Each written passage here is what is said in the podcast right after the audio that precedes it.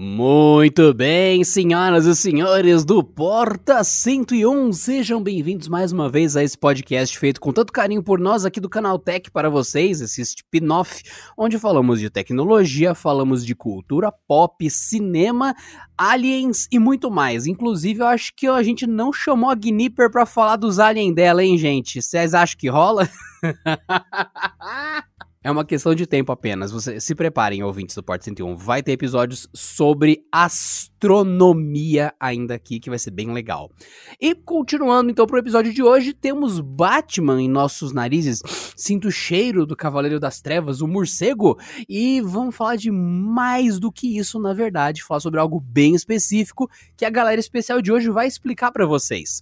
Eu estou aqui com Cláudio Yuji. É Yuji mesmo? Yuji. Isso. Yuji, ok. Ah, muito, muito chique. Estou também com Gustavo Roque e com Matheus Bigogno, Binono, Binono, enfim. Ah, então, é, apre... Bigonho. Bigonho, Bigonho, ok. Cara, a única pessoa com seu sobrenome é você, na minha lista de contatos. Dito isso, então, Cláudio, apresente-se o que você faz aqui no canal, no, enfim, no mundo e tudo mais. E vamos lá. Eu sou Adriano Ponte, Porta 101. Bom, meu nome é Claudio Uzi, como o Adriano já nos apresentou aí. Eu sou editor do Canal Tech e fui alfabetizado com quadrinho. Desde então, nunca mais parei de ler, acompanho tudo isso aí. E estamos aqui para falar sobre esses assuntos que ele falou também.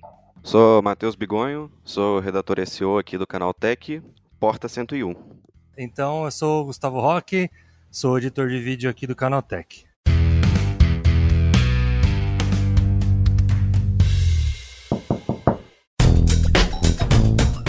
E não se esqueça, querido ouvinte, querida ouvinte aqui do Porta 101, de quando vocês forem fazer a compra de qualquer coisa online que seja de eletrônico, smartphone, TV, qualquer coisa, qualquer coisa mesmo.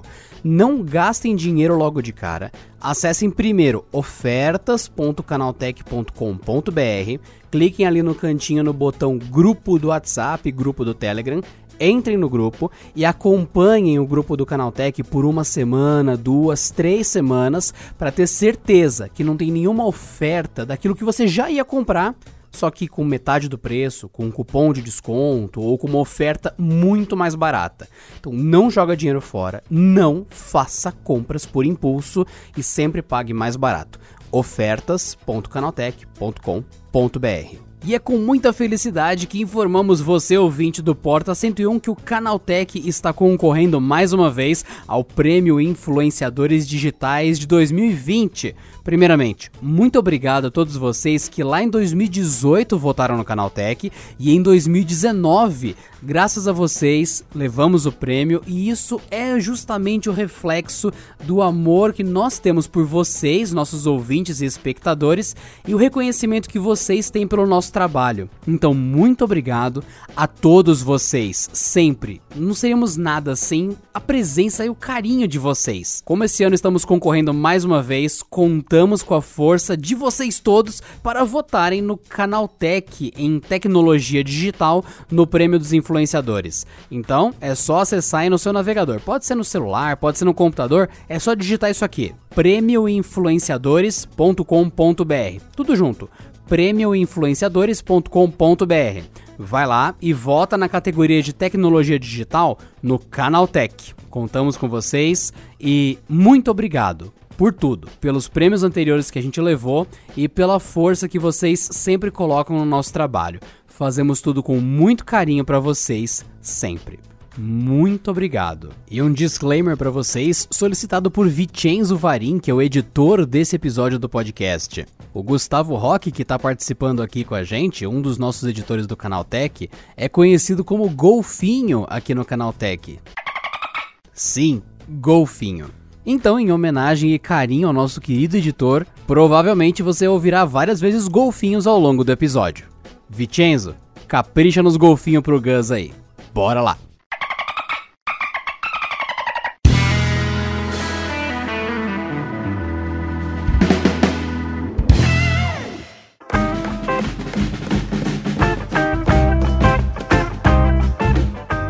Bem, senhoras e senhores, esse é um assunto que surgiu internamente nas discussões dos nossos grupos de trabalho do Canal Tech.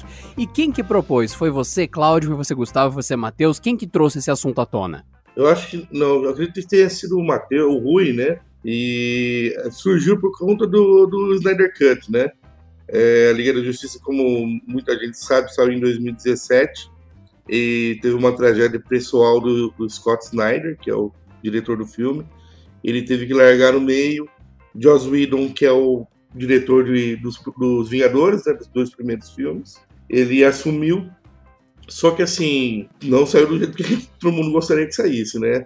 Ele não usou muitas das cenas do, do Zack Snyder, ele mudou bastante a trama, então ficou meio que um Frankenstein assim o filme.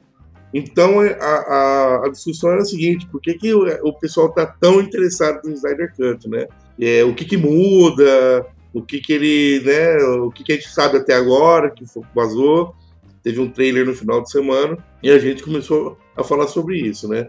Então, antes de, de iniciar mesmo essa discussão, eu queria só ver com, os outros participantes se era isso mesmo também, né? Se eles né, querem começar, se eles lembram do começo dessa conversa. Eu, só um detalhe aqui que estou aqui filosofando com os meus botões.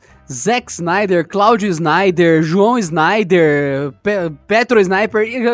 Quantos Snyder tem nessa coisa, hein, Gustavo? É, hein, então, Mateus, hein, Cláudio? Eu achei estranho, eu falei, ué, mas não era Zack Snyder o nome? É, não, vou rapidinho. Scott Snyder é roteirista, ele é um dos pilares atuais da DC Comics, ele escreve muito no Batman. E, aliás, ele criou duas sagas baseadas no Batman.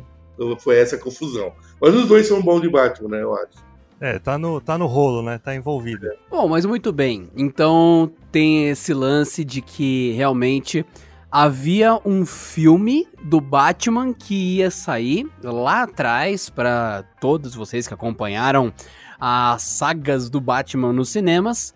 E este filme tinha coisas que eram projetadas para serem de outro jeito e acabou não rolando meio que isso que leva a gente ao que seria esse momento em que a galera tá falando que vai existir um Batman Snyder Cut. Seria isso então? É, Liga da Justiça, na verdade. Você é burro, cara, que loucura. Ah, é, exatamente, Liga da Justiça, que por, por, incrível que pareça tem outros personagens, não tem só o Batman na Liga da Justiça, que eu ouvi de um amigo meu, Liga da Justiça, ah, aquela turma do Batman. Então, não é a turma do Batman, não é assim que funciona. Mas discorram mais, continuem, pro, prossigam. Bom, então, o, esse filme é, saiu agora, né? Esse, o, o, o trailer do Snyder Cut. É, aliás, já, até escrevi sobre algumas diferenças que o filme traz, né? Se você procurar no canal Tech, seis maneiras, né, seis mudanças que o trailer já traz. E o que, gente, que dá para perceber é que o Snyder ele já tinha falado que não ia usar nenhuma peça né, do, gravada pelo Joss Whedon ele já acrescentou bastante bom. coisa. Bom, né? ele acrescentou bastante coisa, assim, é, e uma das coisas que a gente estava falando era sobre o impacto visual, né? Porque o, o Snyder, ele, a mãe dele era pintora, fotógrafa tal, ele cresceu nesse um ambiente bem criativo. Então, ele também, acho que chegou a ser pintor, designer, depois foi começar a fazer é, cinema, né? No começo ele fazia videoclipe e surgiu com Madrugada dos Mortos, que tem um visual já muito interessante. Foi por isso que contrataram ele, na verdade, para fazer o Madrugada dos Mortos, o remake, né? E daí ele começou, ele, ele, ele, ele evoluiu aquele lance da, do Matrix, todo mundo lembra, naquele né, efeito, né? Que você paralisa a cena, lembra o mangá e tal. Ele evoluiu esse tipo de técnica, né? E colocou todo essa, essa, esse, né, esse olhar artístico que ele tem é, no 300, por exemplo. Então você vê o 300, ele, ele tem uma pegada, lembra muitas cores da, da, da, mulher do Frank Miller, que é o autor, né? E, e, então ele, ele, se, ele, se, ele fez fama com esse tipo de, de apreço né, pela, pela arte. No Sucker Punch ele faz isso também. Então o que todo mundo esperava é que já com, esse, com o Snyder Cut você tivesse um, um impacto visual muito maior do que teve o Joss Whedon, né? Não sei se vocês concordam aí comigo. Pô, assim como o Claudinho falou, é, acho que eles pegaram o Snyder muito pelo histórico dele, né? Tem o Watchmen 300, que são adaptações que entre os fãs Né, eu não vou nem entrar no mérito do assim, ah, o autor gostou ou não, porque eu acho que o Alan Moore não gosta de nada na vida. Ele é uma pessoa bem, assim, ele é bem recluso, ele é bem enjoado com as adaptações que fazem dos quadrinhos dele.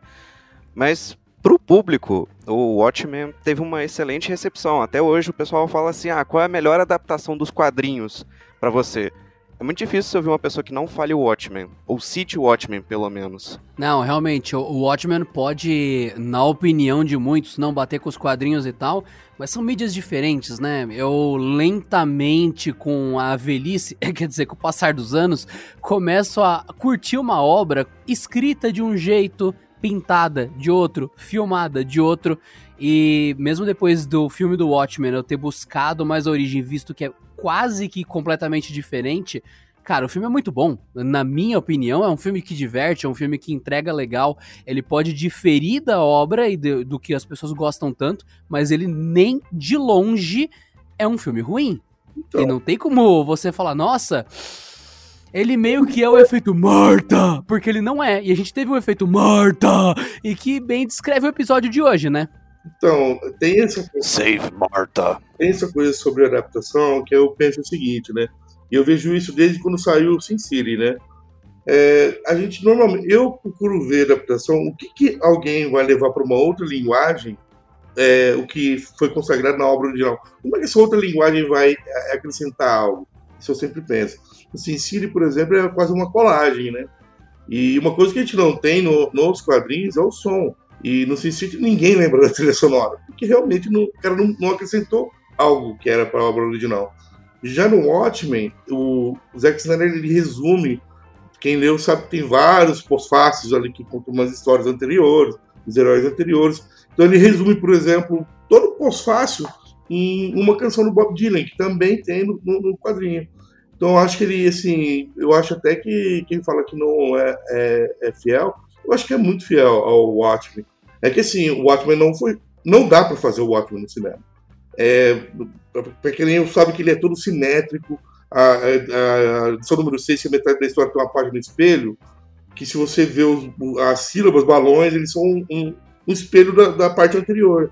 Isso tem tudo a ver com, com, com, o Dr. Manhattan, que ele é filho de um relojoeiro. Ele é metódico. Então, assim, isso não dá para fazer no cinema. Não foi feito para fazer. Mas se pudesse ser feito da melhor forma possível, foi o que o Zack Snyder fez. Inclusive, é, os Contos do Cargueiro, que é uma trama paralela, ele fez em animação também. Se você assistir a versão estendida, que dá lá, sei lá, sete horas, que eu assisti, ele, ele conta a história paralela do Contos do Cargueiro também. Sete horas. Sete horas. Eu queria dar Sete o... horas. Eu queria oferecer o prêmio de guerreiro do Canaltech pro Claudinho. Tá de parabéns, tá de parabéns. Essas sete horas te recompensem na sua vida, te tragam prosperidade. E isso até me lembrou o Snyder Cut, ou seja, o novo corte, a nova versão da Liga da Justiça, que tem o Zack Snyder, dessa vez realmente mexendo nisso, é para ter quatro freaking horas, né? É, Quatro sim. horas de duração, né? Nossa, eu achei demais. Vai ser, ele vai usar tudo que ele gravou, não vai, não vai ter tipo sobras. Vai né? ter até o pessoal entregando café, o pessoal é, chegando é, senhor tudo. Snyder, eu trouxe aqui o seu pedido, quer um bolinho, senhor Snyder? Aí ele no banheiro mandando stories, vai ter tudo, quatro horas. Nossa, eu achei demais. Eu achei, achei melhor do que ter um ter de, sei lá, três horas e meia, igual falaram no começo. Tal, meu, quatro horas é lindo, vai ter tudo que ele gravou não vai ter bigode, é, vai ter, vai ser ótimo, acho que vai ser lindo. A remoção do bigode do Henry Cavill ficou realmente igual aquele Hulk do, da nova versão dos Vingadores, né? Mas Nossa, eu acho que foi Olha, a eu não ia trazer doeu. o bigode. Não, eu tem juro que trazer o bigode. Tem que é, trazer não, o bigode. Não, não, não, não. Isso prova. O que o Gustavo acabou de falar prova uma coisa. Liga da Justiça é um filme que tem muitos problemas. Eu não vou dizer que ele deu errado, porque sacanagem. Ele não é bom, também é meio sacanagem, porque tem coisa muito terrível no mundo do cinema em todos esses anos. Em toda a que... história do Batman.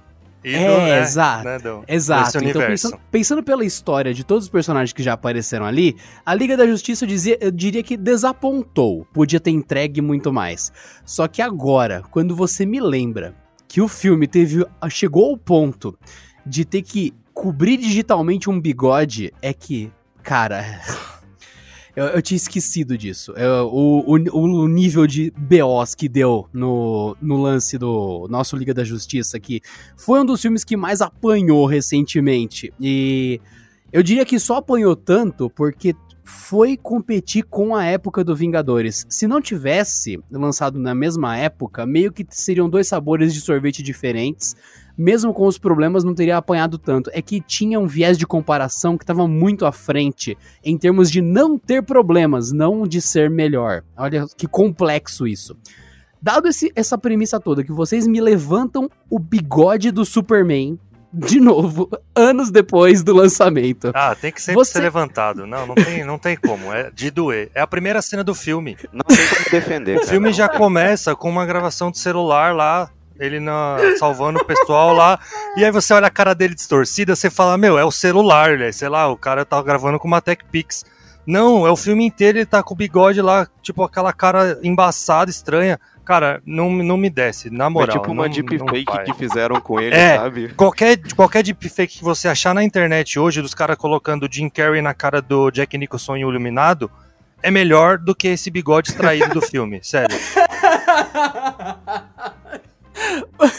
A minha dúvida é se, na opinião de vocês três, com essa imagem tão manchada de um filme que foi terrível para tantas pessoas, eu não gostei do filme. Eu acho que ele não é terrível, mas eu não gostei do filme.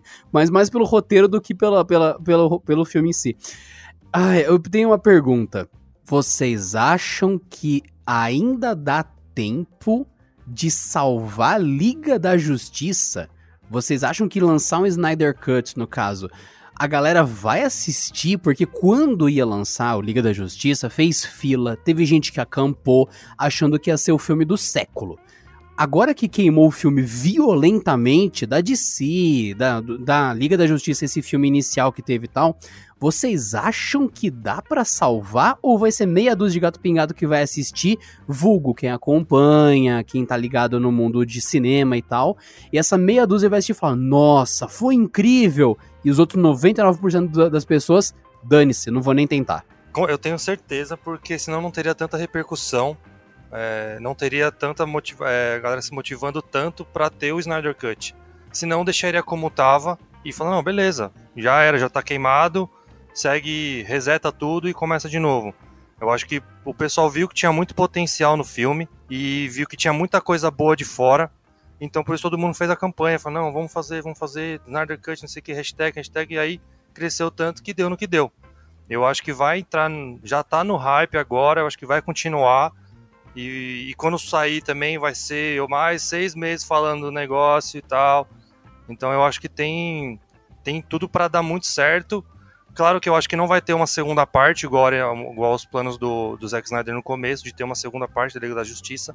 Acho que não vai ter. Por isso que ele vai fazer essas quatro horas. Então, a parte, por exemplo, do. Ele vai usar tudo que ele pensou do Darkseid nesse filme para não, pra não colocar num próximo, por exemplo. Que eu acho que ele deixaria, tendo em vista uma segunda parte, eu acho que ele é, vai colocar tudo nesse, nesse filme dessa vez. Por, por, isso que tem essas quatro horas e tal. Eu, eu acredito muito nisso. É, o, assim, eu, na verdade, é, esse projeto já estava morto faz tempo, né? E, assim, nem, não é todo mundo que, que gosta de Vingadores, que também gosta do, da Liga dos Tem gente que ia ver o filme não só comparando com os Vingadores, mas principalmente com as animações. A, a DC tem uma, uma, assim, tem um histórico de fazer ótimas animações. Ela sabe contar essa história, né? A Warner, né? Então, eu acho que a galera tem esse interesse porque, por causa disso, porque é o Warner que tá mexendo, é, agora estão começando a acertar um monte de coisa. E tem um detalhe, né? A Warner, ela não queria fazer esse filme, né? Só que a AT&T, que é o grupo que controla a Warner, ela agora tem um outro braço chamado Warner Media. E a direção está revendo todos os ativos. Eles estão querendo vender divisão de games, eles estão fechando uma coisa que demitiram um monte de gente da DC Comics, tudo para investir no HBO Max, que é o que vai competir forte com a Netflix. Então, assim, eles viram, por causa da comoção dos fãs e por causa do próprio material, do próprio Snyder, que estava fazendo um lobby para isso, estava trabalhando. O, o, Snyder levou os executivos da Warner Media e não da Warner Bros. dessa vez. Então foi a AT&T veio de cima, eles falaram, ó, oh, isso aqui pode dar, pode dar público, porque tem uma, uma reação ali que, que a gente pode explorar. E é um exclusivo do HBO Max. Ele, ninguém mais vai ter. Então, seria, assim, eles, tudo que eles têm exclusivo na mão para poder bater na Netflix, eles estão fazendo agora. E com essas quatro horas, o, Snyder, o problema do Snyder é que ele não tem um amigo para falar, peraí, né? Para aí, não precisa fazer tanta coisa. Esse é o problema do Snyder. Ele não consegue terminar direito, né? As coisas, ele é muito prolixo. Mas, enfim, eu acho que vai ter uma procura sim, porque eh, eles vão investir pesado, eles já estão investindo pesado no marketing, e é um do carro-chefe do, do novo serviço de streaming. E vai chegar no Brasil justamente na época que estiver tendo essa estreia do, do Zack Snyder, né? Que vai ser no começo dos três primeiros anos do, de, meses de 2021. É, eu, como editor de vídeo, entendo completamente o Zack Snyder, porque a edição nunca tem fim. Você que desiste, sabe? Você fala, beleza, você sempre tem coisa para fazer. Mas aí chega uma hora você fala, não, putz, eu, senão não vai acabar nunca. Então você pega e para.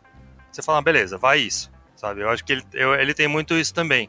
É legal essa coisa que o Claudinho falou, porque eu acho que nem a Warner imaginava que ia ter uma repercussão tão grande. Acho que teve um episódio da Arlequina que, ou do Jovem Titãs que tinham os, os nerds mais, mais velhos de guerra com a camisa release da Snyder Cut. Era tipo. É, era tipo a Warner dizendo assim: não vai acontecer, para de reclamar, aceita. Acho que eles nem estavam imaginando essa repercussão toda que ia acontecer. E mas eu acho que, assim, apesar da, das quatro horas não serem tão acessíveis, né? Só você ver o, o irlandês da Netflix, que o pessoal reclamou muito do tamanho dele, mas eu acho que vai ter uma adesão muito grande, sim, do, do público. O público que é fiel, ele é fiel com força.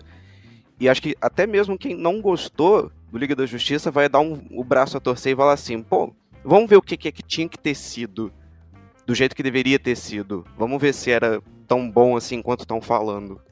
Eu fico me perguntando o desafio da questão. Bom, temos já imagens filmadas. E quando filmaram, Henry Cavill estava de bigode, certo? Sim. Certo. É, uma, uma parte, bem. né? Uma parte sim, uma parte. não, parte sim, sim, não. sim. Sim, sim, sim. Então vamos lá. Pensando pelo Zack Snyder agora ele vai montar o filme de novo. E as pessoas subestimam o quanto montar, literalmente a montagem das coisas, muda completamente a história, muda o quanto os personagens conseguem passar a mensagem direito. Você tá conversando, de repente, bum, explode um prédio, daí você não consegue falar, ouvir. Muda o ritmo do filme, muda tudo. Muda a minha completamente. Dúvida pra... Porque muda, muda. O, a, a visão desse filme agora, dessa versão agora, o ponto de vista, vai ser ligado ao Cyborg, vai, vai tudo girar em torno do Cyborg, coisa que no do Joss Whedon não tem nada a ver, tipo, ele é só mais um personagem, vira a história continua sempre o central do Batman e tal. Esse filme não, a versão do Zack Snyder não. Ela vai ser a partir do Cyborg, que ele vem de uma caixa materna e tal. E dali vem toda e detalhe a trama. que caixa materna era para ser um bagulho que literalmente constrói o universo na DC no filme, do jeito que ficou, do jeito que está, ficou meio jogado. Oi, eu sou o Lobo da Steppe, um personagem que você nunca ouviu falar, a não ser que você tenha lido os quadrinhos, e eu tenho um objetivo aleatório, você não sabe bem o que eu sou. Tem essas caixas aí que dão os poder, mas só que não é só isso, mas você não vai saber nesse filme. A sensação para quem assistiu e não acompanha os quadrinhos, igual a gente gosta das histórias e tal, ficou meio corrido, meio jogado. E aquele lance, quem é o lobo da steppe? Você não sabe? Por, se você lê o quadrinho, você sabe. Você sabe que ele é um arauto e outras coisas e tal. Ele, ele faz parte do conjunto do que vem de Apocalipse. Mas, mas, se você não sabe, vai ficar aquela. Legal, o mecânico regula e o lobo da steppe. É, é isso. Nossa. você vai sacar. É isso. Mas, mas, pergunto, focando na imagem. Zack Snyder por exemplo, tem o bigodinho do Henry Cavill.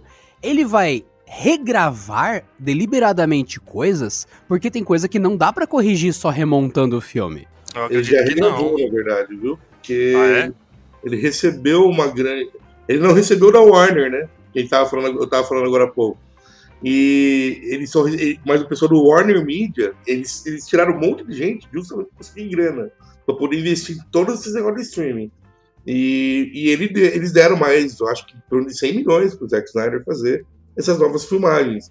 Obviamente não tem todos os atores ali e tal, né? Mas ele, terminou, por exemplo, dá pra ver no trailer que o Lobo da Steppe ele tem um visual completamente diferente, que é meio dinâmico, assim, orgânico, né? A, a Nossa, o visual dele. dele tá demais. Tá demais. É. Então, ele tá parecendo um Transformer. Ele refez muita coisa em efeitos especiais, né? E ele já tinha bastante coisa gravada, imagine, né? Então, falando do Zack Snyder, né? Fez os 7 horas do Watchmen. Então, assim, ele tem bastante coisa gravada. É, o problema do Lobo da Steppe ele vem desde o Batman vs Superman, né? Porque na versão final que foi pro cinema, quando o Lex Luthor tá lá dentro da nave e ele começa a entender um pouco da tecnologia kryptoniana, ele começa a ter um contato assim com o Lobo da Steppe. Que isso só foi sair na versão do diretor. Né, porque deram um corte lá, né, para ficar 12 anos o Batman vs Superman. E aí eles cortaram muitas coisas que eram importantes para a história. Acho que o problema do próprio universo mesmo, né, do, do Batman vs Superman, do, do Liga da Justiça, já vem desde antes aí, assim. O que fez o público ter uma raiva do Zack Snyder no próprio Batman vs Superman mesmo. Então, eu queria adicionar uma coisa sobre o Batman Superman. Ele. Marta! Ele, então, esse Save Marta! Marta! Marta! Marta! Ó, é, isso aqui. Ao, ao mesmo é, tempo que é genial. Se não ficou claro, se não ficou claro, quando eu comecei esse podcast com vocês falando que eu não odeio a Liga da Justiça, é porque eu odeio Batman vs Superman. Eu não suporto esse filme demais, é só isso. Não, mas ó, é, ao mesmo tempo que é genial, é tipo estranho, sabe? É tipo uma coisa assim, meio briga de moleque, sabe? Quando bota a mãe no meio, aí ficou sério o negócio. Aí os caras param, sabe? Então, Dá uma sensação disso, né? Mas eu tenho, assim, eu vi a versão do diretor também, né?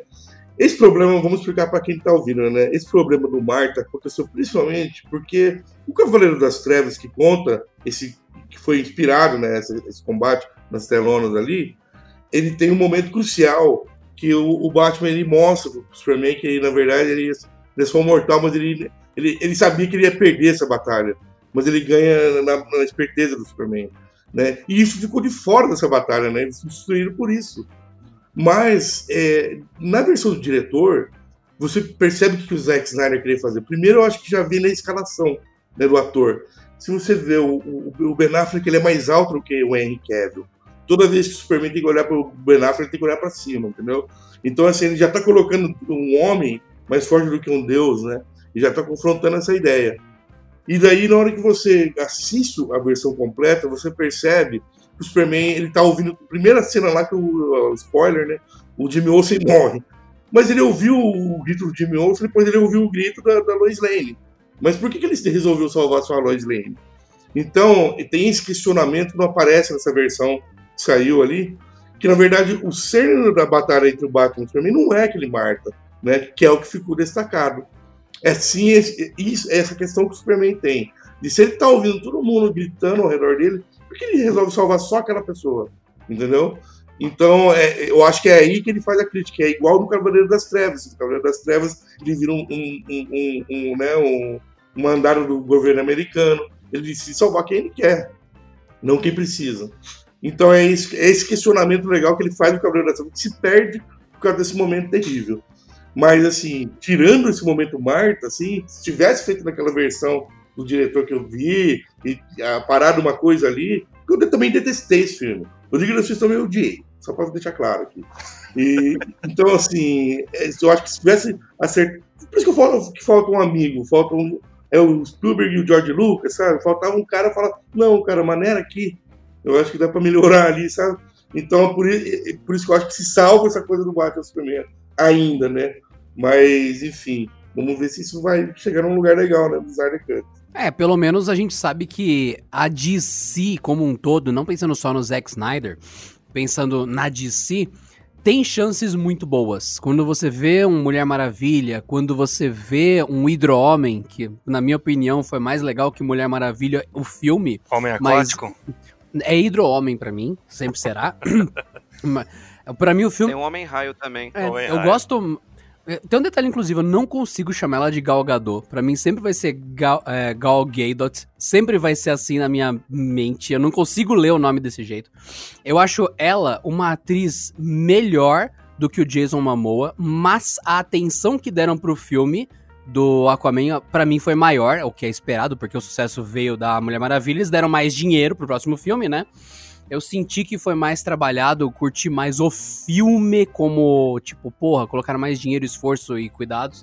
Então eu sinto que tem uma chance muito boa da DC virar a próxima onda de 10 anos que a Marvel teve. De, do pessoal ficar, ah, não, quero ver a conclusão, quero ver a conclusão, quero ver a conclusão. Só que, quando a gente para pra pensar que a maior obra que eles poderiam oferecer, que é justamente a Liga da Justiça, que seria unir todas as histórias, que é o grande arco final, já foi queimado, porque na real Liga da Justiça começou em Batman vs Superman, erro fatal ter começado ali a Liga da Justiça, e meramente fizeram o filme Liga da Justiça como continuação após a luta ridícula com Lex Luthor moleque pirralho nervoso. É, Quando você isso já é uma começa coisa... com esse preço. Isso é uma coisa que eu não gostei muito, não gostei muito mesmo, assim, do, do Lex Luthor. Eu achei muito nada a ver. O ator... Aí você pega o quê? O Ah, momento agora do, nossa. do Zack Snyder corrigir as coisas e tal. Só que ele tem que trabalhar com peças-chave, com elementos, a fundação do filme, a base do que ele vai dizer, já começa comprometida por uma história que foi mal feita lá atrás. Mano, ah, é, é muito complicado. Eu não vou conseguir esperar que esse Liga da Justiça, entre aspas, novo, seja tão bom assim, porque ele pode ser melhor que o anterior, mas ele ainda segue regras absurdas. Absurdas. Foram mal executadas no cinema que poderiam ter sido boas. Colocar o Batman como vilão. Ok, pode. O quadrinho já fez isso. Existe quadrinho até que o Batman é o Coringa e vice-versa. É, Tem muitas coisas do multiverso da DC. Mas, mas não estamos falando de crise das infinitas terras. Estamos falando de um concerto de um filme que já vai ter que apoiar um filme que não tem como ser consertado. E aí? É, a sensação que eu tenho, é, baseado até na- nos 10 anos da Marvel, né, no cinema e tal, é, é que eles tentaram fazer. A, DC tentou fazer uma coisa meio desesperada, meio que de trás pra frente. Né? A Marvel veio apresentando filmes solos, e aí juntou, depois mais filmes solos e juntou. E assim, e assim por diante. A DC eu tenho a sensação que ela tá fazendo o contrário. Ela, ela pegou já uma coisa que. É, junta já Batman vs Superman, que aí entrou Mulher Maravilha, aí depois já Liga da Justiça, depois os filmes solos. Ah, eu acho que pode ser que tenha dado errado, porque quem não, não, não acompanha os personagens, então, então era, era muita, muita informação ao mesmo tempo, jogada assim, ainda mais como foi. E aí a pessoa fala, nossa, mas que, quem são esses? Que tanta gente é essa, sabe? Pra quem não, não acompanha os personagens e tal, fala, nossa, eu só conheço o Batman, quem são esses? Então parece que dá uma sensação de que foi meio desesperado vindo de trás para frente. Talvez tenha, tenha sido melhor seguir um formato Marvel, mas ao mesmo tempo eu acho que a partir do ano que vem vai entrar uma nova uma nova remessa assim, eu acho que é, é o que todo mundo tá falando, vai ser a era da DC. Então, Porque o, o Aquaman foi bem, a Mulher Maravilha foi bem, e eu acho que o novo da Mulher Maravilha também vai ser ótimo. O trailer eu já achei sensacional. O Shazam foi muito bom também. Shazam foi sensacional. E vai, e vai ter o. O The Rock? Cara, É, eu esqueci o nome é, da coisa. Black, Black Adam. Adão Negro. O Adão, Adão Negro. o Adão Então, Negro também. Nossa, eu acho que vai ser demais. Esse aí, que é o seguinte, né? O, o- a Warner, ela, os fãs da DC eles sempre tiveram muita raiva, né? Da, da Marvel ter saído antes, porque a Warner sempre deteve os direitos dos personagens da DC. Então ela sempre pôde ter feito esse plano que a Marvel fez, desde lá de trás. Mas tinha uma grande razão porque ela não fazia. Porque ela tinha o Harry Potter. Então ela, ela se dedicava muito ao Harry Potter. Ela, os executivos eles não acreditavam que os filmes de quadrinhos iam, iam se dar bem. Porque não estavam se dando bem nos anos, nos anos 90 e no- nos anos 2000 também estava médio. Só que daí o que aconteceu? Acabou o Harry Potter. O que eles falaram? O que nós vamos fazer agora? Eles olharam para o negócio que estava começando a dar certo com a Marvel ali. E o Marvel Studios é uma empresa assim. É, é tailor-made, é um, dois, três filmes por ano. Eles escolhem cada uma das pessoas que estão ali.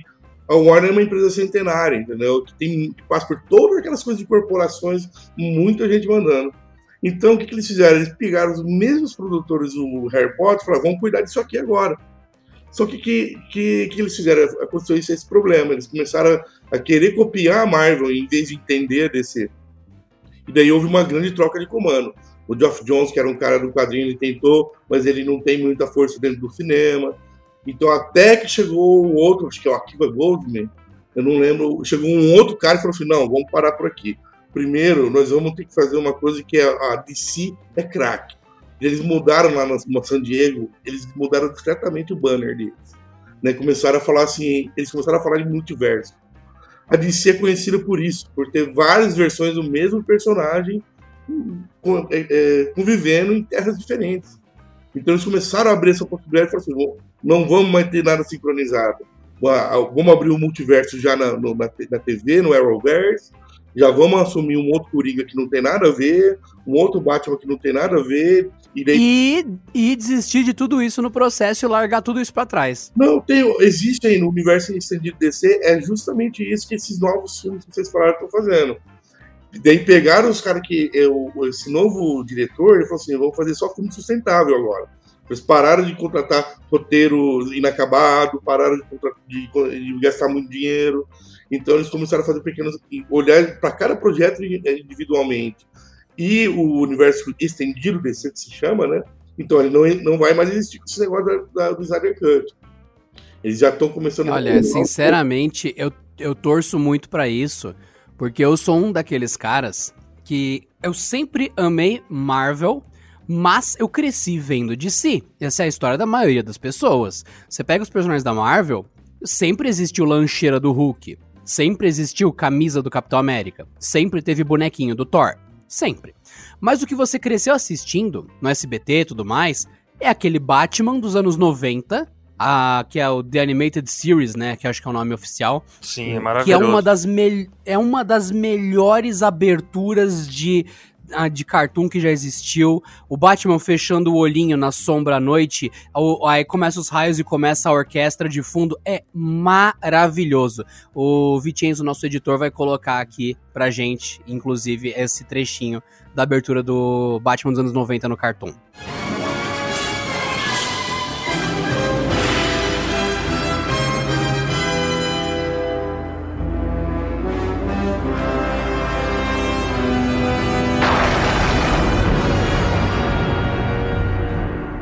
A linha de brinquedos que gerou do, do Animated Series é maravilhosa. Eu tenho um bonequinho que é o, é o Bruce Wayne, aí ele tem o, a armadura que você encaixa nele, aí tem um capacete, aí tem a, a, a capinha de pano.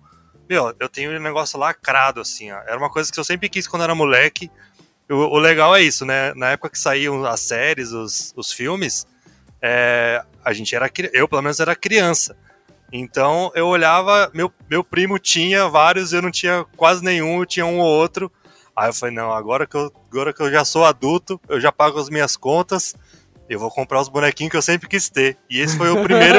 é, esse foi o primeiro que eu comprei. Eu falei, nossa, cara, esse boneco é animal e eu quero comprar todos da, da linha do, do Batman, da primeira quadrilogia do Batman, que eu acho sensacional. Por mais tosco que seja, eu adoro. Eu quero todos os bonequinhos para fazer minha coleção completa, assim. Porque eu acho ah, demais. muito bom, é bom, é Mas, bom. O, esse negócio do multiverso, ele falou até do, do da primeira cronologia do Batman lá, é, eles, eles achavam que ninguém ia entender também. Mas aos poucos eles já estão introduzindo, já está introduzido isso, né? O Titan já acontece uma terra diferente, eles já estão lançando mais animações sobre isso. O Flash, aliás, que é o próximo filme, que vai unir o primeiro Batman lá do Michael Keaton, eu, Nossa, eu achei isso maravilhoso. Eu achei então, demais. É isso que esse, é essa importância que esse filme tem. Que ele vai explicar no cinema que aquela terra que participou o Snyder Cut pode ser outra terra, entendeu? E que eu, a Liga da Justiça que agora vai, vai ter um reboot, por exemplo, pode ser de outra terra também. E eles podem brincar com Eu espero mesmo que eles oficializem, porque hoje para quem gosta, eles meio que deixam no ar. Você vai, ainda novamente, volta naquilo. Como pessoa que cresceu vendo isso, assim que anunciou a série do Arrow, o Arqueiro Verde, que só se chama Arqueiro em português, enfim, pelo amor de Deus. É, eles eles, é, Flash, inclusive. Eles começam o negócio e você fala: Nossa, que origem incrível, que negócio legal. Aí vai indo, vai indo e desanda. Aí você, caramba, peraí, desandou. Desandou legal agora o arqueiro? Ah, tá. Não, vai ter a série do Flash. Aí começa a série do Flash. E você ainda começa com aquele, começa com aquele lance tipo, I'm Barry Allen. I'm the fastest man alive. Aí você, cara, que série louca. Esse é o Flash que eu sempre amei. Ele não é um Flash idiota. Ele é o Flash que ele também trabalha com criminalística e tudo mais. Ele é o Flash, ele é o herói dos heróis. Ele é um cara que é um policial investigativo e um super-herói com poderes. Aí você fala, mano, que, que incrível. É, é, esse Flash é o máximo. Aí vem a outra temporada, meio que desanda, mas fica ok, fica legal. E de repente ele tá dentro do Arrow, fazendo um crossover que dá alguns problemas de continuidade. Aí depois vem Liga da Justiça e não, não, não, não, não, não, não, não, não, é esse Flash. E daí vai ter outro. Não, não, não, vai ter um outro filme do Flash. Aí chega uma hora que você fala, ok, eu entendo o multiverso. Multiverso é a base da DC. Multiverso, inclusive, é a base da história do Flash. Tem gente que não sabe, mas até na série explica bem, que é uma coisa que já vem de muito e muito, muito tempo. E na série foi a primeira vez que eu vi uma grande obra tratar o multiverso, porque o Flash meio que é o culpado do Flashpoint, em, mesmo quando não existe o conceito de Flashpoint. Mas, mas, tudo isso vai ser cagado no próximo filme solo dele. E você fala de si, seguinte, é legal o multiverso, mas você tá usando isso de carta barata para fazer obras aleatórias. E é isso que tá rolando hoje. E eu sinceramente espero que o Snyder Cut pare com isso. Porque você pega, por exemplo, uma série que solo do Picard, ele não é o, o Capitão Picard de Star Trek, para quem está ouvindo, tá? só para deixar bem claro, não é o Picard que é o inimigo do Flash. Não, não, não. Não é um Picard aleatório da DC. É o Picard de Star Trek. Então você pega a série do Picard, ele não vira pra câmera e fala: Oi, eu, eu equilibro bolinha no meu teto. Não, ele é o ex-capitão, ele é o capitão que já passou ali na, no comando da Frota Estelar e tudo mais. É um herói de guerra ou não, ele vai se tornar ou não. Ele não abandona a própria história. Eu sinto que a DC tem uma tendência gigantesca de, em prol de imprimir dinheiro, largar a própria história. No quadrinho, vale, porque essa é a lógica do quadrinho. Todo ano muda o universo, zera a contagem dos quadrinhos. É isso que as pessoas gostam. Esse continua vendendo Batman por 50, 60, 100 anos. Mas no cinema, dá errado você vomitar coisas e falar, ah, multiverso. Não, isso é preguiça. Isso é carta para tentar. aquela carta para sair da cadeia do Monopoly, saca? Eu sinto muito isso e eu espero que a DC pare. Eu acho que pode ser uma maneira de tentar agradar a todos e às vezes acabar não agradando ninguém, sabe? Tipo, atira para todo quanto é lado e aí vê o que acerta. Tipo, o Coringa foi super bem, então beleza. Então vamos seguir uma outra linha independente e tal. Aí faz um outro assim e tal. É, eu acredito que pode ser algo assim também, não sei. É, eu acho que, sei lá, é, é difícil falar um negócio que não saiu ainda também, né? Mas eu vi, é, nós sabemos que errou muito, né? O Warner, né? Mas olhando a movimentação da galera que está fazendo ali agora, incluindo a escalação das novas equipes criativas de todos os próximos filmes, o roadmap que está mais, muito mais bem claro, a participação do HBO Max, eu acho que eles estão começando a entender melhor os personagens assim e, e como fazer isso, né, é, acontecer de uma forma que agrade ali o, pelo menos o o Titans, por exemplo, se você olhar, ele, ele é, um, é feito só para fã. Assim, tem muita coisa que é só para fã. E, então eu acho que eles estão começando a entender melhor os nichos deles ali. E é, se você olhar, eles já fazem isso muito bem. Porque se você vê as animações, eles já estão lidando com todos esses assuntos, né? E origens, e é, é, dinâmica de equipe, é, multiverso, e isso dá muito certo no home video, né? Que aliás é mais para adulto aquilo. Então eu acho que ah, o tubo de ensaio ali, o Stargirl mesmo que, que, saiu agora, né? Que foi o Geoff Jones que fez, que saiu no DC Universe, foi pro CW agora também. Ele é muito bom, talvez seja uma das melhores séries do ano. Então eles estão começando a acertar, né? E se você ver por esse balão de ensaio que eles têm feito aí, tanto no home video quanto na, na TV, ele, eles têm dentro da própria empresa um exemplo a seguir, né? Então eu vejo com bons olhos, eu tento, eu tento achar, acreditar que vai dar certo, né? Mas. E até porque a gente tem esses exemplos que deu muito errado, né? Não é possível que o cara falasse, vamos fazer isso de novo, né? É, só um parênteses aqui, eu não ouço home video, acho que desde a época do VHS. É! Nossa, que, que, que nostálgico que foi agora, home video. Eu nunca, eu nunca parei pra pensar que, série, que séries assim é tipo. É home video, né? Eu falei, nossa, faz não, sentido. É que mas... que eles chamam assim, né? Que não é distribuído por é, streaming, e também não é mais distribuído, sei lá, em locadora, né? Eles vendem direto É. no vídeo, né? Blu-ray. Nem tem mais locadora, né? Nossa locadora é digital. E faz sentido. É que a gente nunca parou pra pensar. O VHS que era home video, DVD era home video, né? Ou, ou então vocês estavam falando do multiverso, eu acho interessante assim. É, Fica, fica a dúvida, né? Por que, que tem que seguir a fórmula da Marvel de que tudo tem que ser interligado, um filme aqui tem que aparecer em outro, não sei o quê? É, às vezes fica É porque é uma fórmula também. que já deu certo, né? Eu acho que é, É. por isso. Mas, a- a- como o próprio Claudinho falou, o, o- a, a DC é conhecida por ter várias versões do mesmo herói, tudo separado, assim. O, acho que, não sei, a- você pega o filme do Coringa, você já sabe que ele não vai estar em, em multiverso, em- aliás, em universo nenhum compartilhado, né? Ele é um filme que funciona sozinho. É, a- até porque a idade do Coringa, ele aparenta ser muito mais velho e aí ele vai visitar um, um Bruce Wayne super criança.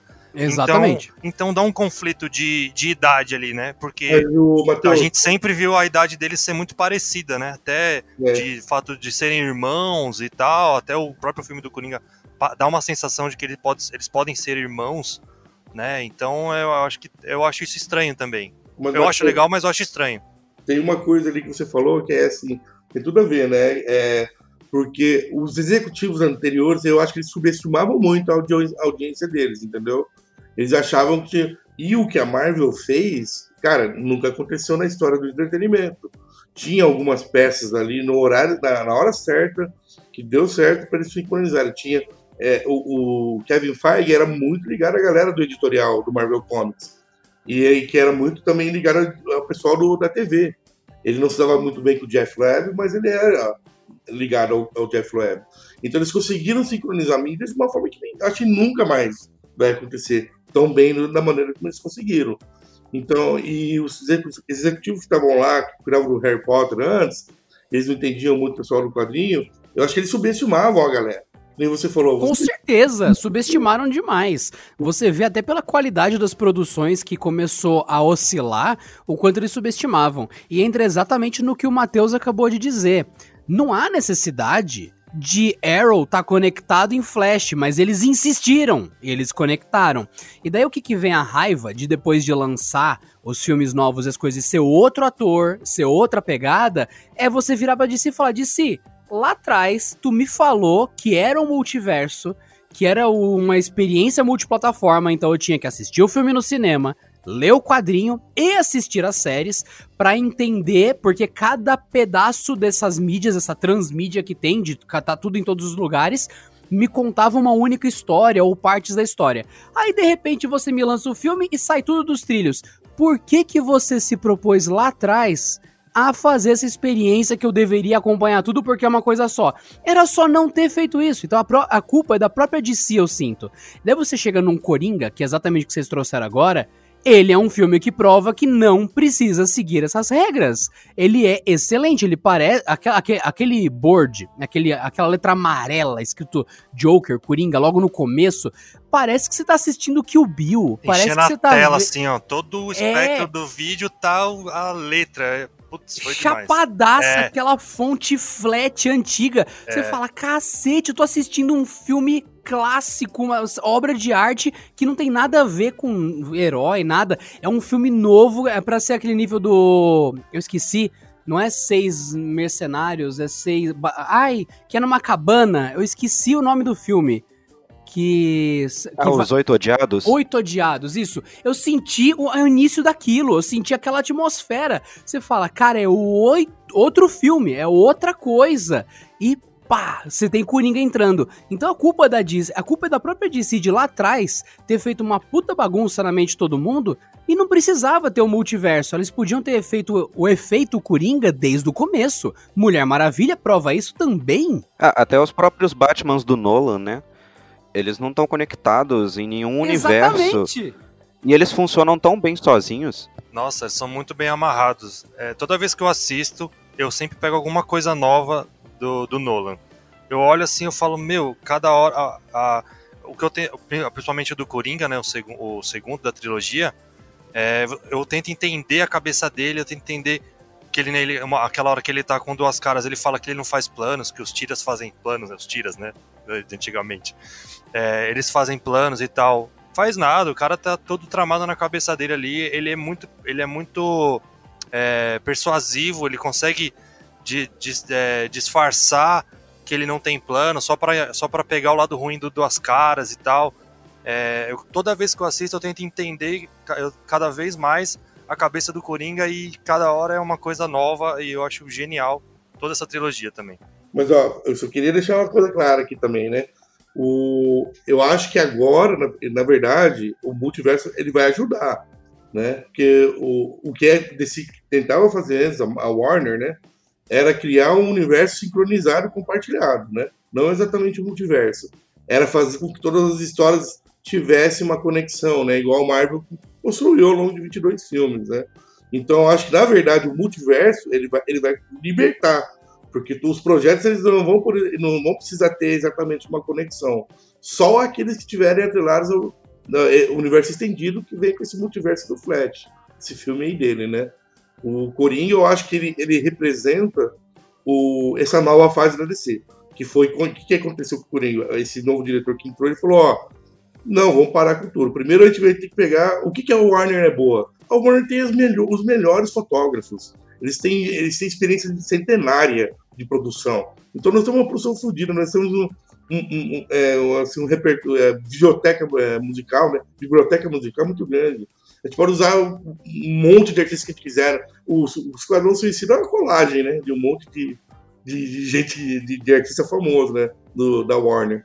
Então eles pegaram e fizeram isso. Eles falaram assim: não, vamos pegar os caras que são fodidos que fazem filme de máfia. É Nova York dos anos 70, Coringa. Então eles falaram: e é quanto custa? Vai custar 60 milhões deu, sei lá, um, um, bilhão o filme, né?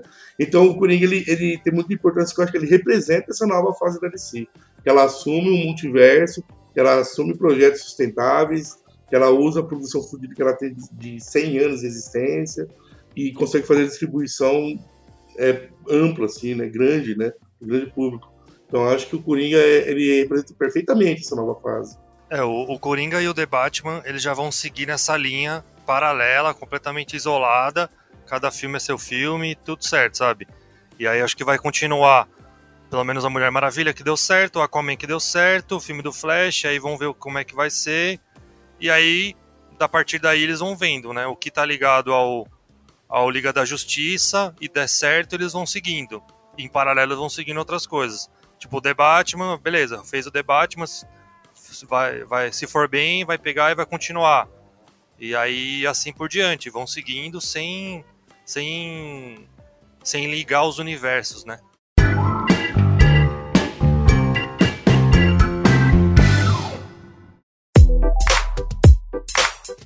Muito bem, então, senhoras e senhores. Vamos fazer aqui uma conclusão, um apanhadão, um wrap-up de tudo que nós falamos. E minha questão é: Estamos falando de Snyder Cut, de um, novo corte, até com novas gravações, uma reedição, uma recriação do filme Liga da Justiça. Ponto. Ele tem o desafio de pegar e consertar até alguns detalhes do que aconteceu lá atrás, lá no Batman vs Superman, limpar isso, limpar os erros de Liga da Justiça e criar um filme novo e introduzir o Darkseid, que foi até jogado de lado na Liga da Justiça original, no, no corte original do filme, né? Então, tudo bem, com todos esses desafios, antes de concluir Snyder Cut, que é justamente essa obra que eu descrevi, onde que se encaixa o Batman novo do Robert Pattinson? Em nenhum lugar. É, em nenhum lugar. Esse, é em uma terra Paralelo. Né? Que é o que vai aparecer no Flash, né? No cinema, né? Mas na TV todo mundo já sabe. É, o filme do Flash vai ter o Ben Affleck e o Michael Keaton, então tá bom, para mim tá ótimo. É, então, é justamente essa minha dúvida, né? Uh, a que ponto nós vamos chegar? Ou então, se de novo é a DC propondo coisas legais, mas girando em torno do mesmo círculo. A gente vai ter um Snyder Cut, beleza, ele vai ao ar. Ele vai mais ao ar como série, porque ele não vai pro cinema, ele vai pra home video, como vocês falaram, certo? Então, meio que ele é uma série, mas não é, ele é só o filme refeito do jeito que o diretor queria e deveria fazer. E ao mesmo tempo vai estreando um Batman que nem é o Batman do Coringa, que a gente já falou que o Coringa é uma coisa separada e isso é bom. Mas esse Batman do Robert Pattinson, ele vai estar tá no meio do Flash e ele sai depois de um Liga da Justiça que pode ser tão bom que vai anular esse novo Batman. Vocês não sentem aquele cheirinho de. Hum, vai dar merda. Não sei onde. Não sei se é no Batman, se é no Snyder Cut, se é no Flash, mas tá cheirando. Tá cheirando. Tem, tem algo no fogo e tá queimando. É, eu acho assim, que vai. Ah, eu acho que daqui 10 anos, depois que sair todos esses filmes, alguém, algum desocupado da internet, vai pegar e vai começar e vai montar uma cronologia. Ah, o Batman no cinema começa com o The Batman, aí vai para para os outros, toda a história do Batman no cinema, aí vai meio que linkando, porque é, é, acho que vai ser meio que isso, uma história de origem de como o Batman começa, aí ele já começa mais detetive, aí depois já começa já porradeiro, e aí começa é, a linkar as, os outros, com os outros filmes. E levando em consideração as, os, o multiverso, as coisas em paralelo e tal. Eu acho que vai ser isso. E aí meio que encerra porque a impressão que eu tenho é que o Ben Affleck é a parte mais, mais dessa nova parte, né? Nessa nova fase, sem ser a parte é, fantasiosa, da, a leva fantasiosa. Eu acho que aí ele vai estar tá mais velho, que ele já está cansado, já está mais desgostoso da vida. Eu acho que vai ser meio que isso, assim. Eu, eu acho que não. Eu acho que ele não, não vai ter essa ideia de, de ter uma, é, é, o mesmo Batman na mesma Terra. Isso foi deixado para trás. Eu acho que a, ela, a Warner ela vai trabalhar com uma linha compartilhada, que é essa do, do universo estendido, né, que foi criado. Eu não sei até onde ela vai com isso, mas ela tem projetos para anos. Tem Black Adam, tem o Shazam, que eles vão se comunicar, né? E já e eu acho, é, eu acho que esses vão ter apenas citações, igual teve no Shazam do, do, do Batman lá, tem o Batarang do Batman que ele tem. Ah, ele usa coisas do, do, do Super-Homem, do Flash e tal. O, o, o, nesse universo, o Batman é o do Ben Affleck. Já o, Sim, o do, é. do Matt Reeves o, já é um projeto diferente, né? É, eles, eles é um núcleo diferente. Eu acho que ele, a, a, Warner vai trabalhar assim agora. Coisas que, que fazem parte. Ela tem feito na animação isso também. Ela colocou um selinho novo de animações do universo estendido da animação. Então acho que quando você vê esse selinho ali do universo estendido ali, você vai ver que eles se comunicam. Esse Batman novo do, do, do Pattinson é completamente diferente, né? O Batman sempre teve raízes né, no Sherlock Holmes, então ele vai resgatar essa coisa. E é um Batman que ele é vingativo, né? Ele, não, ele ainda não superou, assim, ele não virou um herói, né? Ele é um vigilante ainda. Ele quer vingança. Ele não, o, o legal do Batman é que transforma vingança em justiça, mas isso acontece com o amadurecimento dele, né? E, então acho que Por isso que eu achei legal desse trailer. Por isso que eu achei legal desse trailer. É, ele não falar que ele é o Batman, ele falar que ele é a vingança, porque ele tá, ainda tá nessa fase, sabe? É, eu achei muito vai, legal essa sacada. Ele vai apanhar muito, ele vai, ele vai cometer muitos erros. Então é o Batman no segundo ano dele, ali, né? Ele é baseado naquele ano 1 lá do, do Frank Miller, né? Então, assim, eu acho que não vai ter essa. Eu acho que os projetos eles vão é, vai ter essa coisa compartilhada, porque tem fã que gosta de, dessas histórias compartilhadas, como a gente vê no, no Marvel Universo, e vai ter coisa que não, vai ter coisa que é separado. O Titans, por exemplo, ele não se comunica direito com nada, ele tem o universo dele ali, e ele explora um monte de coisa que famosa nos quadrinhos, né? E... Assim como o Gotham também. Pois é, né? então vai ter mais uma série ainda. Gotham eu achei o sensacional. O perigoso disso tudo, de ter tantas obras, é que uma delas pode ser a Gotham d'água, né? É, é, é, Gotham chegou a ser Gotham d'água, porque por isso que acabou, é. mas acabou bem, eu achei que foi bem. É, o Gotham, o problema. Sinceramente, para mim, esse é um momento importante do, do Pattinson, dele provar a que ele veio. Porque assim, quando o Daniel Radcliffe terminou os Harry Potter e ele foi fazer os filmes solo dele, a galera tava, não, vai ser uma bosta, o cara é só Harry Potter, só Harry Potter. E ele fez um filme que acho que é a Dama de Preto, uma coisa assim, que não é ele. Você vê e fala, ah, ele é um ator que sabe fazer outras coisas, ele é bom, ele é um bom ator, e seja bem-vindo aos outros filmes e ao resto da sua carreira, ponto. O Pattinson, eu sei que ele já fez muita coisa depois de Crepúsculo, mas é aquela questão, tem muita gente que saiu de Crepúsculo que provou que são grandes atores e atrizes, e tem gente que provou que era uma merda. que não é o caso dele. É, então, então, tem gente que saiu do Crepúsculo e falou, nossa, mas é uma merda. E não é o caso do Pattinson. Só que Ah, o o- pessoal não lembra O muito das Jacob obras lá, dele. é Jacob o nome do... O peludo é, é, o Jacob. é, então. Eu nunca mais vi ele em filme nenhum. Não vi nada sobre ele também, na É, Posso estar por fora. época, né? Esse cara já era ruim na época. Ah, então. o Pattinson ele fez várias coisas depois, coisas muito parecidas até com o Bruce Wayne, acho que até por isso que ele foi cotado logo quando, acho que quando o, Ben Affleck deixou de fazer o, o The Batman, tanto na direção quanto na atuação, ele foi o, o, o Pattinson foi cotado e aí foram cotadas outras pessoas um pouco mais desconhecidas assim e tal. E eu acho que dali os caras pescaram e viram que tinha mais repercussão e falaram, não, beleza, vamos pegar esse cara então, vamos usar ele e tal. Eu, eu acho que tem essa coisa mais até pro próprio ator, né? Ele provar pra ele mesmo, né? Porque ele passou tantos anos com esse estigma, mas acredito que quem acompanhou a carreira dele ali é, sabe que ele é um ator sólido, né? Ele, ele é muito bom mesmo. Ele já provou isso diversas vezes. Acho que é mais provar pra ele. E ele tem que lembrar que o diretor, o Matt Reeves, ele é muito bom. Ele, ele já tinha feito né, uma das sequências do, do Mundo dos Macacos, lá do Planeta dos Macacos. E, e ele tem uma ideia muito legal. Ele já citou essa coisa é, Sherlockiana, que ele se baseia mesmo no Sherlock Holmes, né? E todas as direções que ele tem tomado ali, para mim, têm sido boas até agora. Então, é, tem tudo para ser um filme bom. É o momento mesmo de ver a que veio. Eu torço pelo melhor. Só que eu não consigo, de forma alguma, ficar hypado pra mais nada da DC. Porque a mesma questão que aconteceu com quase todas as obras que saíram, exceção Mulher Maravilha, exceção Aquaman, exceção Shazam. São as exceções. O Coringa eu não conto ele como DC porque ele nem se propõe a ser isso. Ele é uma, ele é um filme à parte, né? ele foi feito com outro objetivo, porque realmente é, é um, é um filme primoroso, Coringa. Mas quando fala da- dos heróis clássicos, eh, nos papéis de heróis clássicos, ah, fazer Batman combatendo crime, fazer Superman na dualidade de ser um deus ou ser um humano. Quando fala dessas coisas, eu já não consigo hypar, porque eu tenho muita dúvida de pra onde a DC vai. E agora, vendo então a separação mesmo, ah, Snyder Cut, nada a ver, né, Pattinson, nada a ver, vamos ver o que acontece no novo Batman, no novo Flash.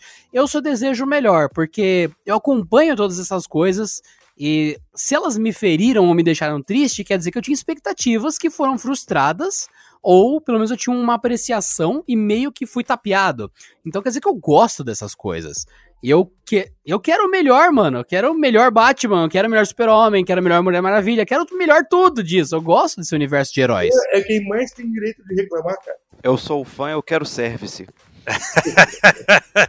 Eu acho que é Meu isso. Eu acho é que fã, não é Marta. É, então, acho que todo mundo quer isso, né? Todo mundo espera o melhor do, do seu herói preferido no cinema, onde quer que seja, porque a gente quer ver mais daquilo, a gente quer ver mais, a gente quer, quer, quer consumir mais daquilo, porque aquilo é legal, aquilo faz, faz um bem, traz uma coisa boa pra gente. Pra mim, traz muita coisa de infância e tal. Então é, é o que a gente espera. Não precisa ser igualzinho o gibi, né, cara? É Não, ser- não precisa. Eu, eu acho que legal as referências. Igual o Capitão América dizia, entendi a referência. É você pegar a referência, sabe? É captar aquela coisa que tem do quadrinho, coisa do clássico e tal. É, eu confesso que eu não sou muito leitor de quadrinho, mas eu leio muita coisa sobre o, o universo. Então, por ser, por eu trabalhar com audiovisual, fico muito mais ligado a isso e tal. Mas, por exemplo, o Gotham, eu gosto muito de Gotham porque tem muita coisa legal, muita referência boa que vem de quadrinho, que vem do da de quadrilogia, da- várias referências até da série do Adam West, coisas assim bem sutis, mas tem. É, eu acho bem legal. E aí, meu, Titans também eu tô gostando bastante. Preciso assistir a segunda temporada. É, e é legal que mostra todas essas origens, essas vertentes que pode ir de vários Robins, do Asa Noturna, enfim, e por aí vai. Bom, sinceramente, então, pra concluirmos tudo que trouxemos aqui, Snyder Cut. Pra você que ouviu esse episódio e todo esse, esse backstory, tudo isso que tem a ver que orbita a Liga da Justiça, porque falar de Snyder Cut sem citar Cyborg, sem citar Aquaman, sem citar Mulher Maravilha, Batman, Super-Homem, é só falar, tem mais um filme que tá pra sair aí, boa sorte. Não é isso. Não é pra ser isso. É pra ser, mais uma vez, talvez até o centro de uma nova era nos filmes da DC. E para mim, para o que eu deixaria mais claro para todos é que no Snyder Cut esperamos duas coisas, duas correções grandes em relação à Liga da Justiça. O bigode. É três com o bigode. Mas três coisas importantes para serem corrigidas: bigode e a segunda, o Cyborg, que é um personagem maravilhoso é o meu personagem favorito há muito tempo, de muito tempo mesmo, e Jovens Titãs é uma das, um dos culpados de eu ter me apaixonado pelo jeito do Cyborg, pelo, por ele ser o cara mais ferrado, mais arrebentado de todos, mais destruído, e é o cara que sempre tá mais positivista, que tá mais planejando, que tá mais pelo time, pela equipe. Ele é o cara que tem mais motivos para sentar, chorar e falar, mano, minha vida foi destruída tal. E ele é o cara que nunca faz isso. Ele é o cara que sempre leva a equipe, é o cara que sempre tá muito bem e que tem uma história dark pra caramba, mas que ele não se permite ser aquele cara dark, ele é meio máquina, mas ele é um cara que tem uma visão além do que ele realmente é, e é muito legal. Eu curto demais o Cyborg e falta muito da história dele na Liga da Justiça. É, tem a versão dele também. demais. Tem a versão dele também no Doom Patrol, né? Sim, No Doom Patrol tem também. sim. Eu, é- eu comecei a assistir, mas não terminei. Então nem sei se ele é muito, se ele é bom na, no Doom Patrol também. Então posso dizer. É, então, é uma coisa muito importante pra ser abordada. E o Darkseid, que o Darkseid meio que é o grande arco final da, da Liga da Justiça. E não é nem o arco final, ele aparece tantas vezes e ele é tão complicado na história de todo mundo ali. E daí meio que ah, o Darkseid é quem sabe o que quem sabe sabe, quem não sabe não sabe. Tanto é que o pessoal falou uma coisa na época do Thanos, que é assim, todo mundo sabe quem é o Thanos. Ninguém faz ideia de quem é o Darkseid. Quando o Darkseid aparecer, vão falar: "Nossa, copiaram o Thanos".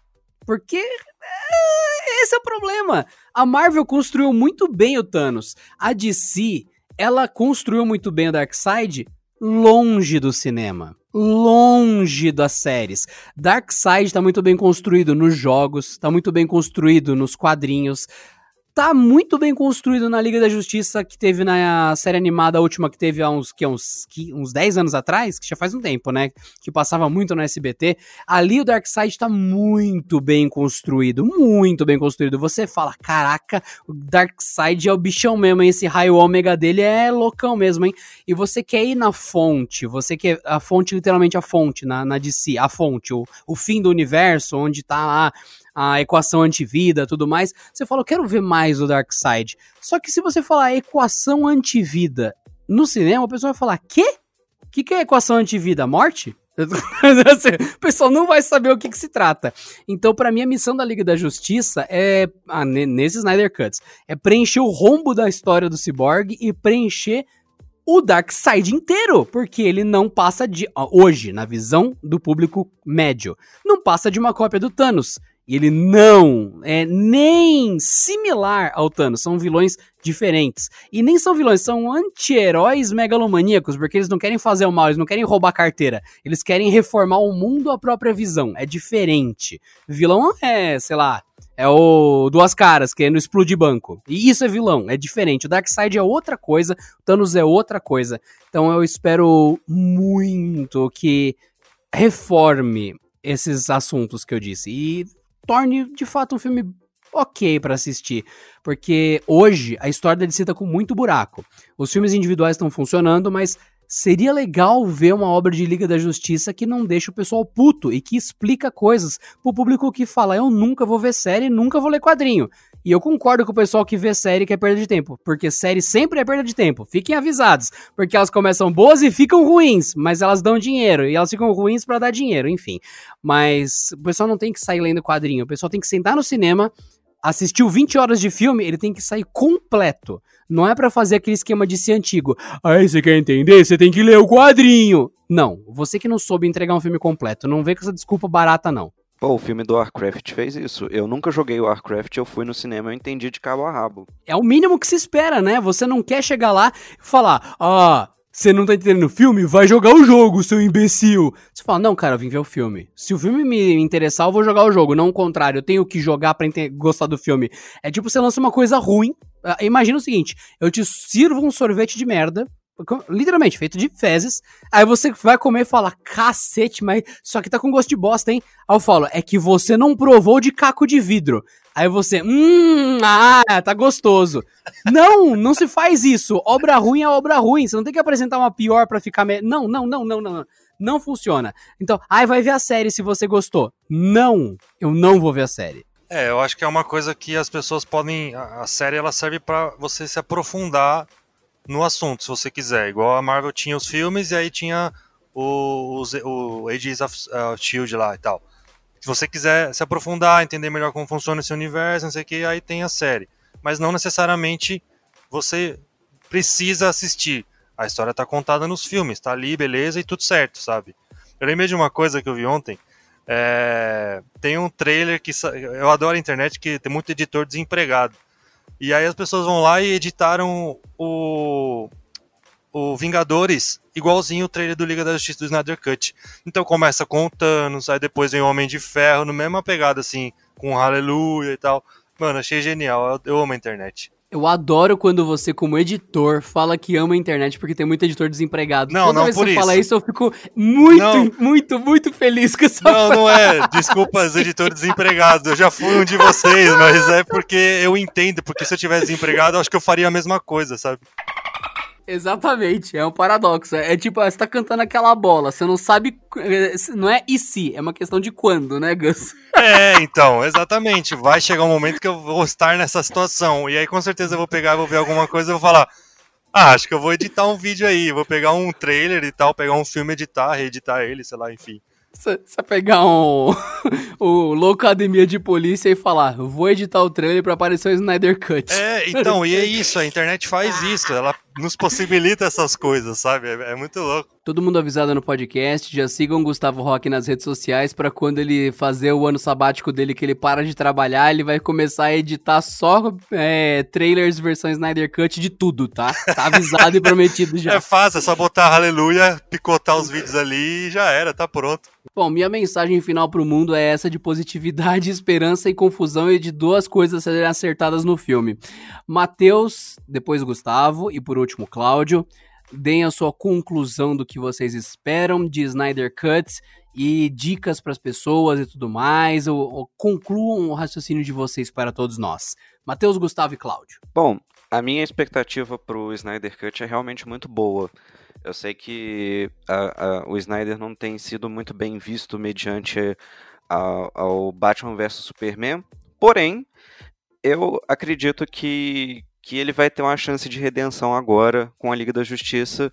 Eu acho que quem é fã vai, pode ter uma boa experiência, sim. Eu tô bem positivo, assim, pra, pra situação.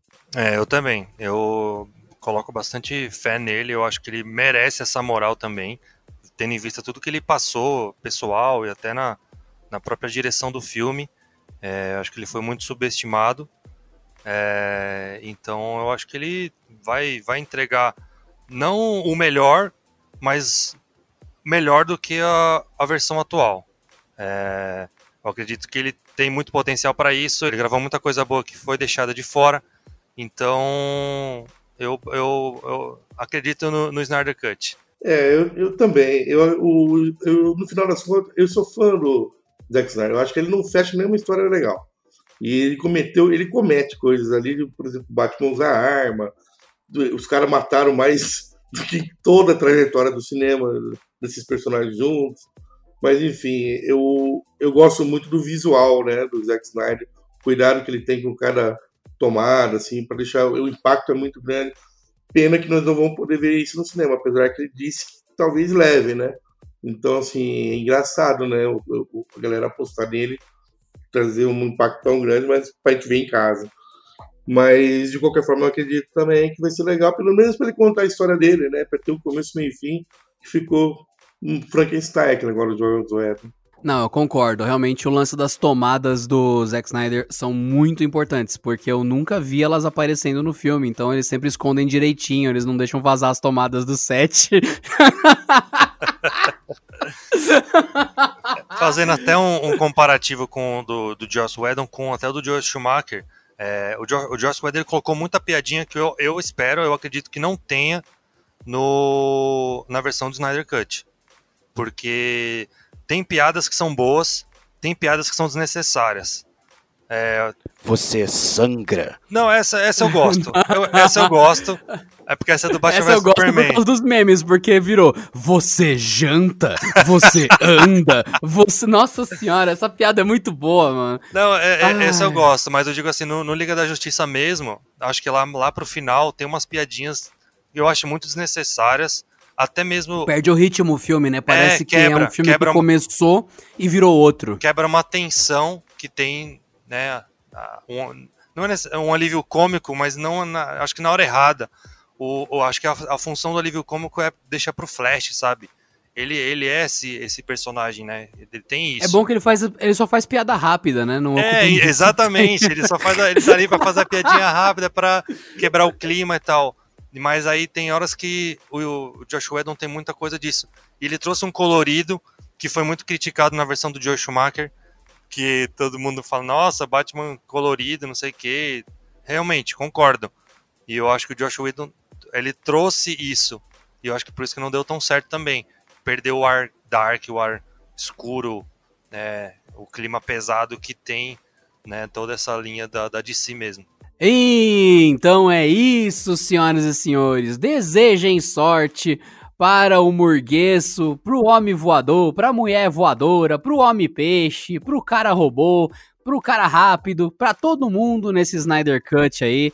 São heróis muito importantes. Eu acredito que se você cruzar o mundo com um bonequinho do Flash, The Flash, muita gente vai reconhecer. Raramente alguém vai falar, não sei quem é esse cara vermelho com raio no peito porque são personagens emblemáticos para o mundo. Então, uma obra legal com todos eles, acredito que só faria bem, ainda mais que o cinema ele é uma das coisas que traz esperança, que traz felicidade. Eu acredito que seria bem legal mesmo ter uma boa obra disso. E eu tô torcendo pro Snyder Cut ser algo legal. Então, sem zoeira com Marta e sem bigodinhos aparecendo, eu espero que realmente vale a pena. Apague o meio Batman vs Superman da nossa mente, limpe o que a Liga da Justiça deixou em nossos pratos e siga para uma boa fase da DC. Porque por mais que eu ame demais todos os filmes que saíram da Marvel, a história acabou. A partir de agora é começar o universo. E pode ser que não ande, pode ser que. Lembre-se quantos anos a Marvel ficou presa em X-Men, X-Men, X-Men, X-Men. Então pode ser que não ande mais, pode ser que Marvel dê uma esfriada legal. Então os próximos 10 anos no cinema de história de heróis é a DC. Primeiramente porque a Marvel acabou o ciclo, foi fantástico e foi muito bom, encerrou. E eu adorei cada minuto. Espero que agora seja o momento da DC e conte histórias de um jeito bom. Boa sorte pro Snyder Cuts e para todos os envolvidos. Antes de encerrar, Adriano, é, eu perguntei pro Google quem era o melhor Batman do cinema. E ela respondeu. Elegante como Bruce Wayne e irrefrável como o Cavaleiro das Trevas, Michael Keaton ainda é o melhor Batman que o cinema já viu. Pra mim, Batman bom é Batman que não consegue mexer o pescoço e tem armadura de mamilo. Isso daí, pra mim, tá muito claro. Tem que ser desse jeito. O cinema deixou claro. E é, é isso aí. e o Batcard. O Batcard. O Batcard. Repelente de tubarão. Batman tem que ter repelente de tubarão. Boa Melhor sorte, cena é a disputa de surf entre o Batman e o Coringa. Lá na década de 60. Vai Melhor ter no Snyder Cut. Vai ter no Snyder Cut. Ele e o Superman disputando na prancha. Não, tem, tem, que ter. Tem que ter. E tem que ter o ski também, né? Do, do, do gelo lá, do Mr. Freeze. Tem que ter patins no gelo. E o, até respondendo, né?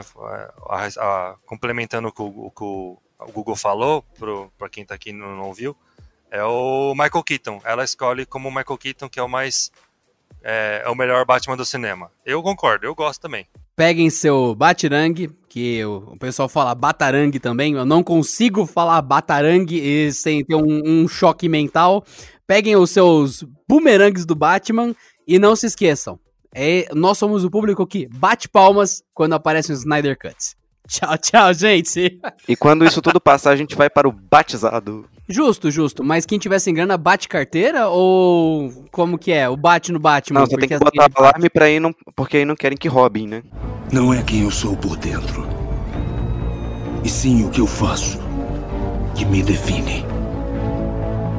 Bruce.